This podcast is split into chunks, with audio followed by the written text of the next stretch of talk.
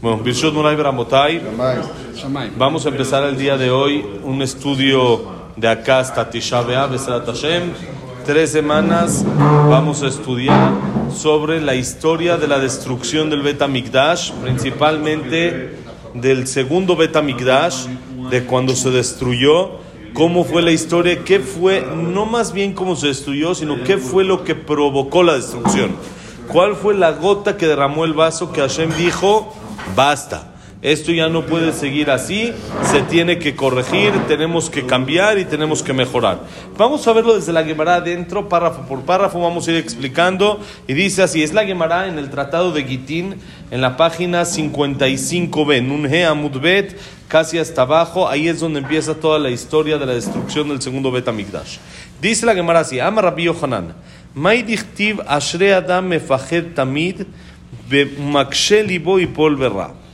Hay un pasuk en, en Mishle. Mishle sabemos que es enseñanzas de quién? De Shlomo Amelech, que nos dijo todo con ejemplos, nos dijo todo con enseñanzas para que lo, lo interioricemos más. Y dice el pasuk en Mishle, bienaventurada la persona que tiene miedo siempre.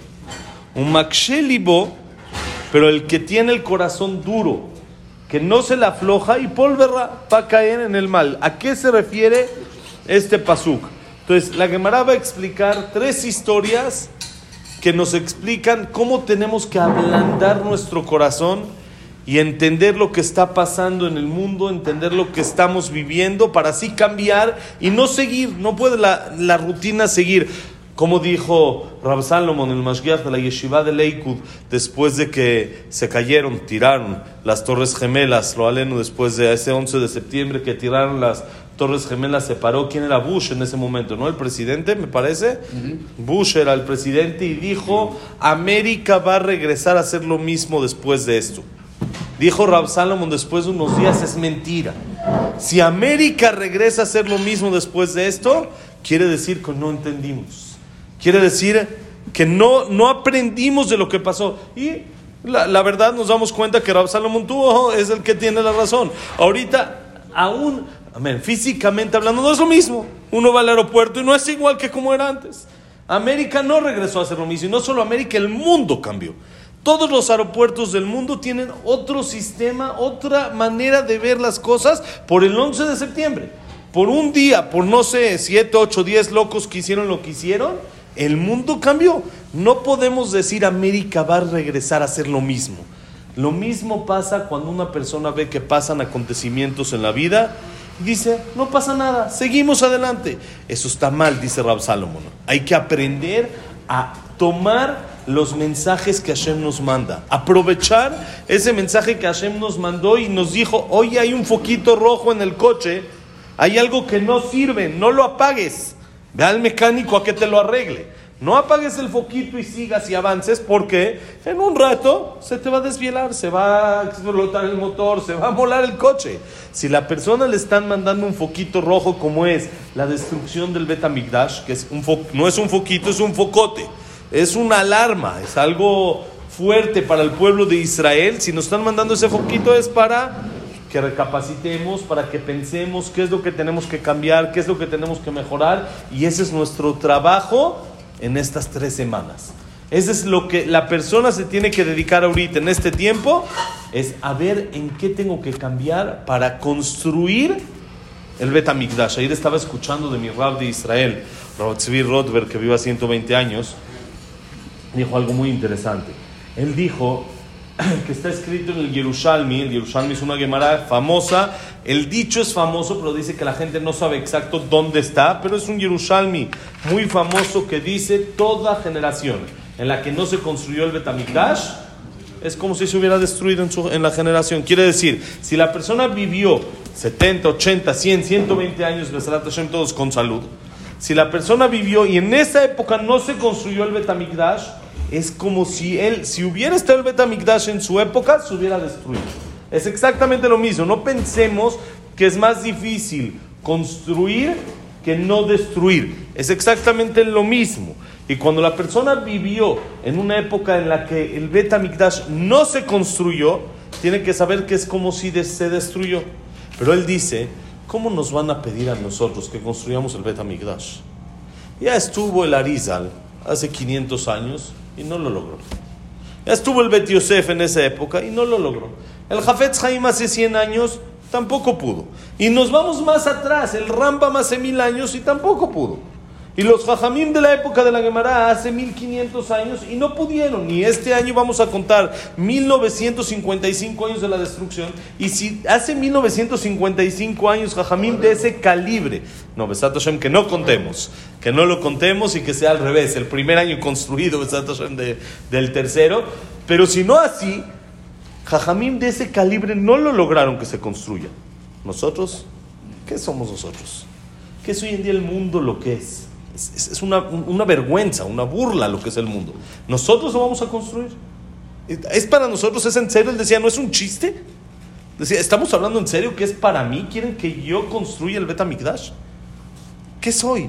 Gente sagrada, gente que hacían niveles de otro, de otro nivel, gente que se preocupaba por el otro, gente que se acercaba a Shem, gente que cuidaba Torah y Mitzvot de otro nivel y no veía este mundo como, como este mundo, sino únicamente lo veía como un medio para llegar a la Mamba.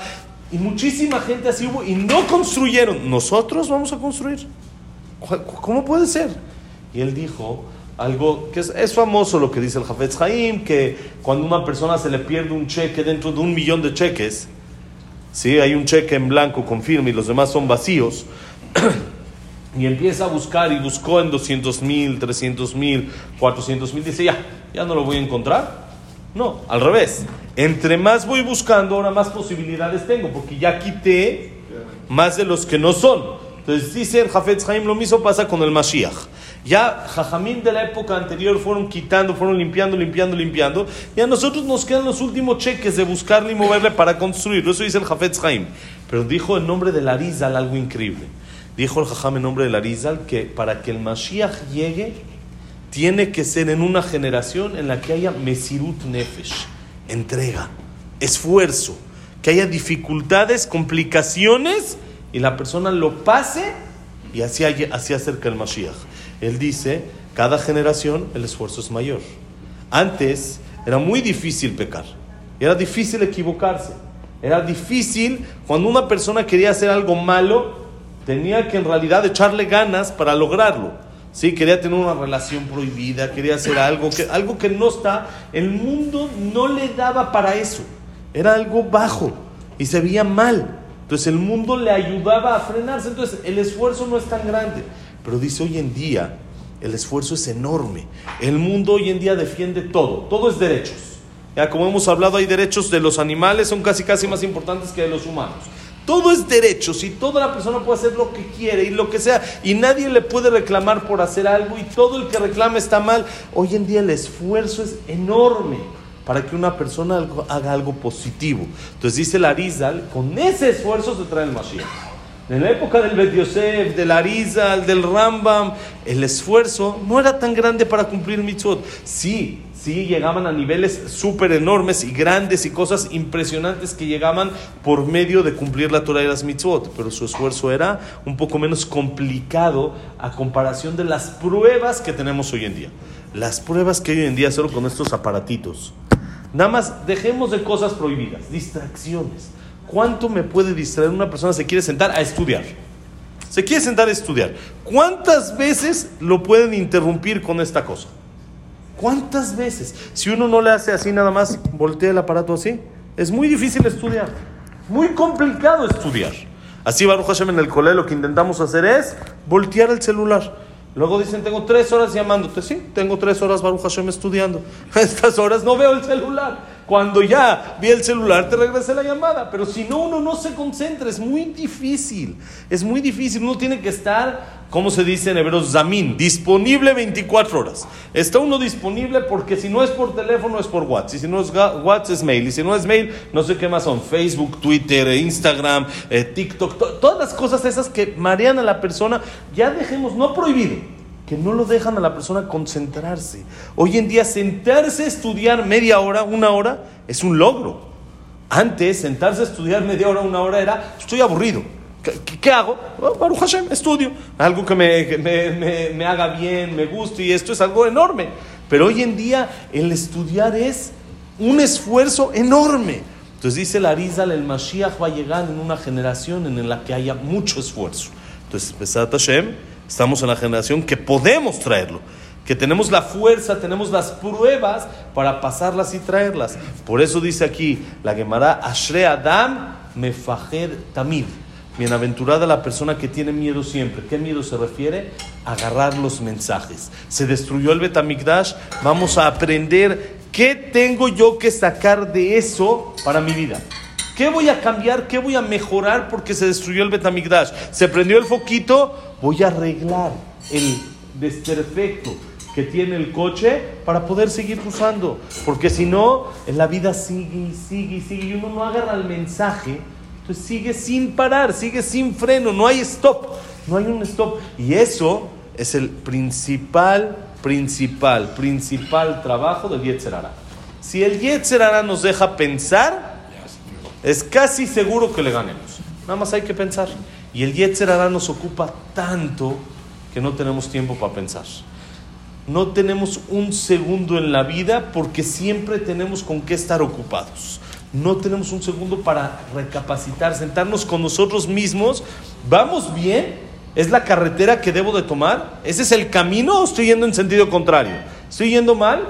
Como un negocio, ¿no? Si la persona no frena en el negocio y hace un balance y revisa, puede pasar años y años y años y está perdiendo dinero. Y ni cuenta se da porque cada vez mueve el dinero de otra manera. Le entró dinero, le debe a otro, si le debe a otro y él piensa que lo tiene en mercancía o lo tiene en otra cosa, lo gasta y cada vez está perdiendo dinero. ¿Qué falta? Suri, stop. Frena un segundo, haz balance, revisa cómo vas y entonces sigues. Y si, el balance te saca un poquito, hay que arreglar lo que hay que arreglar. Por eso vamos a ver qué es lo que tenemos que arreglar ahorita por la destrucción del Betamigdash. Vamos a empezar. Dice así: Akamtza ubarkamtza harub Yerushalayim, atarnegola betarnegolta harub turmalka, ashaka de rispak harub betar. Dice la Gemara, te voy a contar tres historias. La primera, la más famosa, es la historia de Kamtza ubarkamtza. La historia de Kamtza y Barkamtza que vamos a ir viendo es el motivo que se destruyó el Betamigdash. Como dijimos, es la gota que derramó el vaso que por la que Hashem dijo, esto no puede seguir así, se acabó. Aquí algo tengo que eh, despertar a mis hijos para que cambien. Esa es la destrucción de Jerusalén. Luego, por consecuencia de lo que pasó con un gallo y una gallina, se destruyó una ciudad que se llamaba Turmalca, que es la montaña del rey no Monterrey. Tienen que ver los mm, pollitos. Turmalca. Vamos a ver, esa es la historia que también vamos a ver. Por un gallo y una gallina. Y como consecuencia de lo que pasó con una llanta de una carreta, se destruyó la ciudad de Betar. Son tres foquitos. Hay tres foquitos prendidos en el tablero del coche. Uno, Kamsa y Barkamsa que destruyó Jerusalén. Dos, gallo y gallina que destruyeron la ciudad del monte del rey, Turmalca. Y tres, por la llanta de la carreta se destruyó la ciudad de Betar. ¿Cuál es cada historia? Vamos a empezar con Kamsa Bar Kamsa. Y vamos solo a tocar un puntito y mañana Besat Hashem ya seguimos. Dice así: Akamtsu Bar Kamsa Harub Yerushalayim. Va a empezar la Gemara con la primera. Por Kamsi Bar Kamsa se destruyó Jerusalén. ¿Cuál es la historia? De Hau Gabra de Rahme Kamsa Uval de Babé Bar Kamza. Había una persona que tenía un amigo, un amigo que se llamaba Kamza. Así se llamaba su amigo. Por si a alguien se le falta así un nombre para poner el Urit Milá, Kamza. ¿Sí?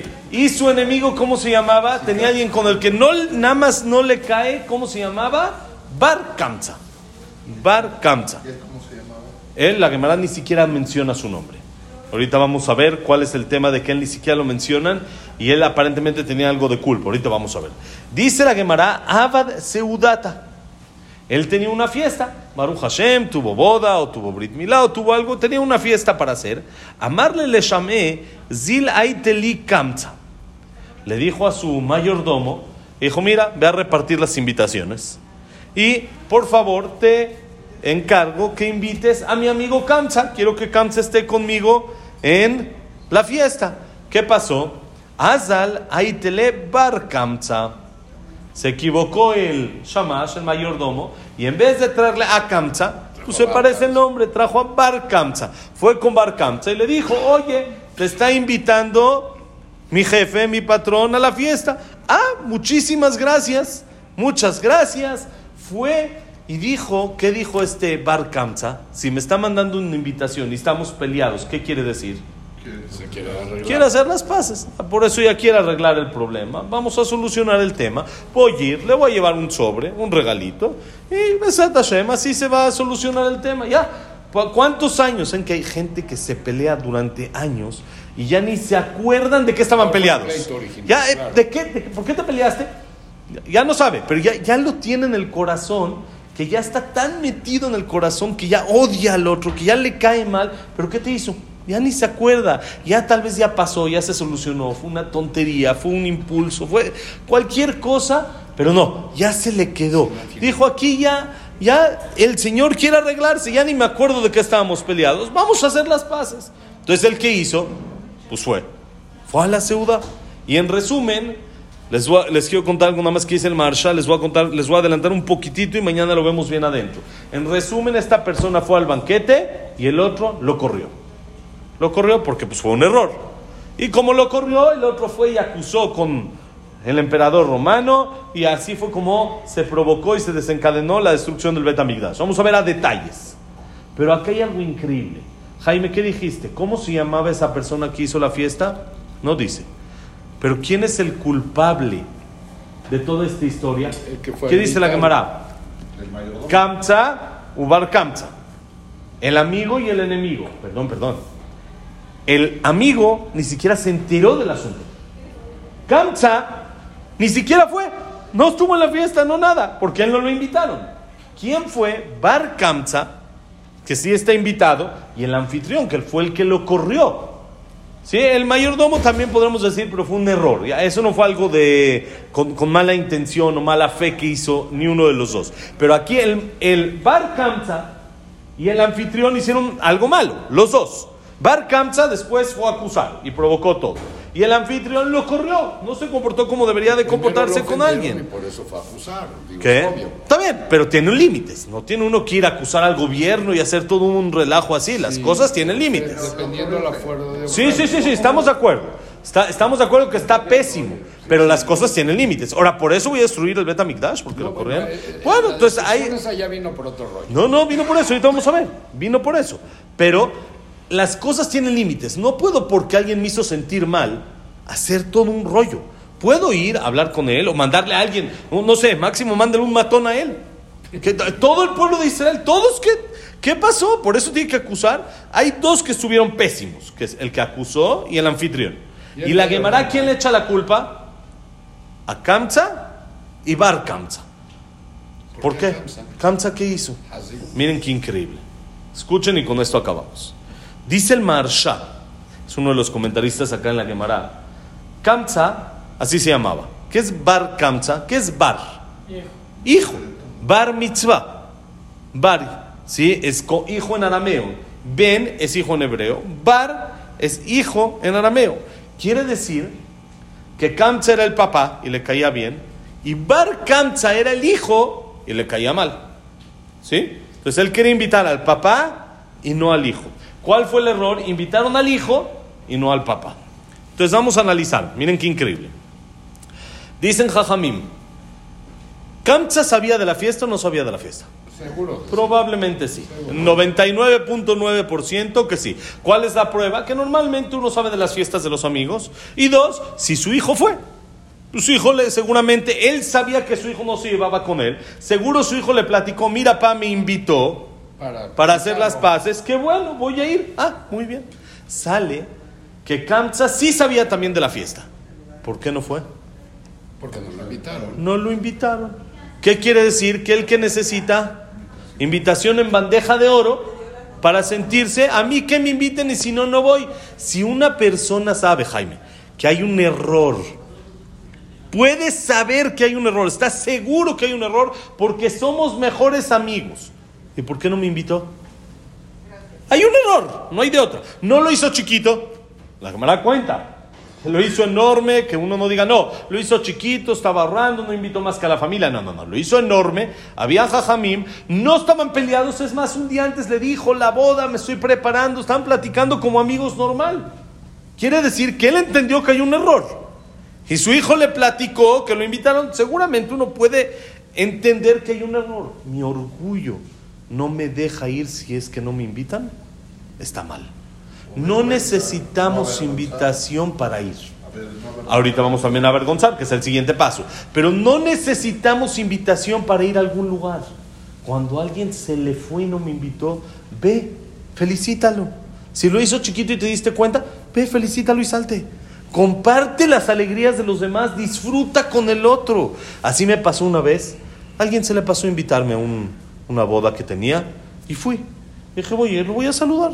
Fui lo saludé me dice, no sabes, se me pasó invitarte, no sabes lo grande, lo importante, lo bien que me hiciste sentir. Que aunque no te invité por un error, veniste a saludarme. Uno no sabe lo que uno puede hacer con un solo apapacho, un abrazo. Y es tu mejor amigo, dice la Gemara, era su amigo. Es un error. ¿Por qué no vas? No, si no me dan invitación en bandeja de oro, no me dan la mejor mesa, no me atienden lo mejor, no soy el, invitado de honor, no voy. No es así.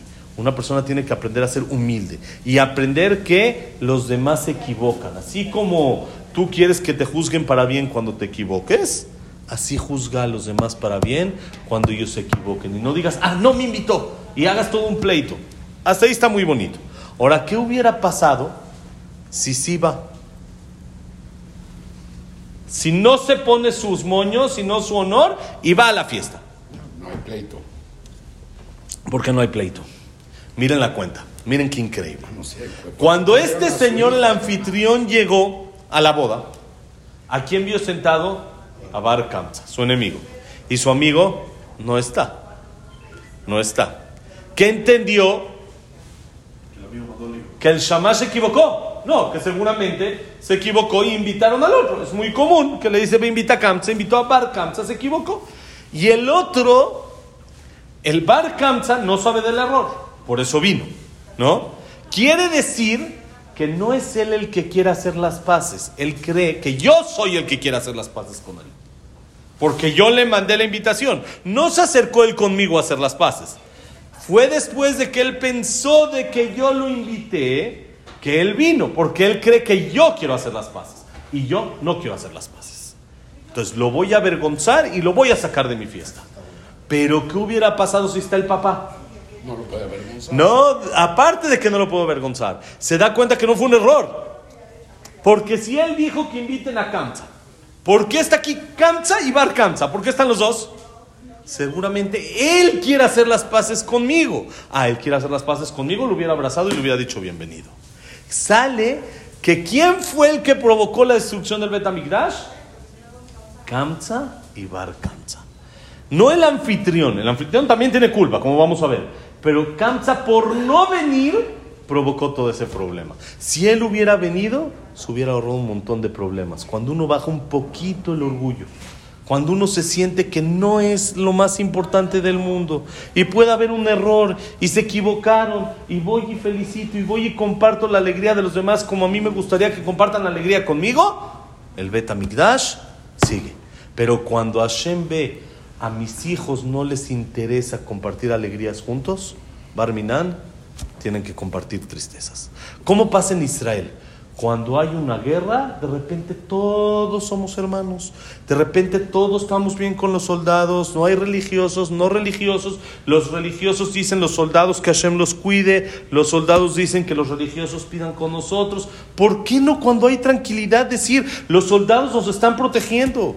¿Por qué no cuando, cuando hay tranquilidad que los soldados digan que los religiosos pidan por nosotros? ¿Por qué, no tiene, ¿Por qué tiene que haber problemas para que haya esa unión? La unión se tiene que dar por alegrías, no por tristezas, con amor, con cariño. Cuando ese, esa, esa unión se hace con alegrías, Hashem dice, mi beta migdash vale la pena. Vale la pena que estén disfrutando juntos. Si van a bailar juntos, yo bailo también con ustedes. Pero no quiero, dice Hashem, que tenga que ser por tristezas, por cosas malas, que se tengan que unir. Por eso, ¿de quién es la culpa de la destrucción del Betamikdash?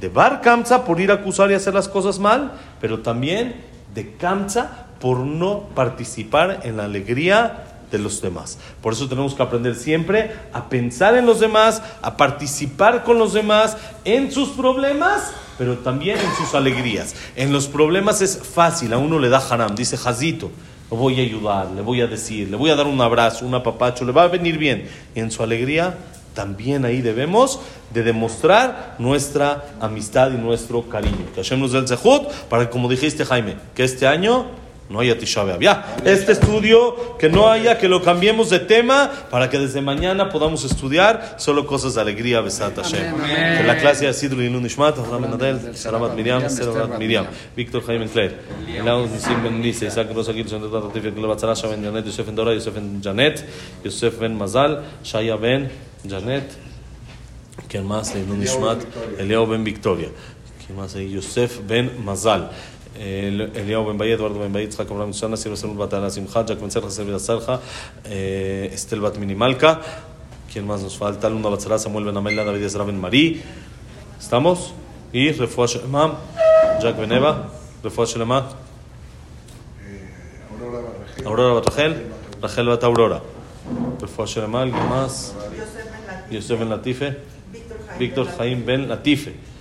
Eh, bonito día, bienvenidos. Todo lo bueno, bienvenidos. Eh, ¿Quién más nos falta?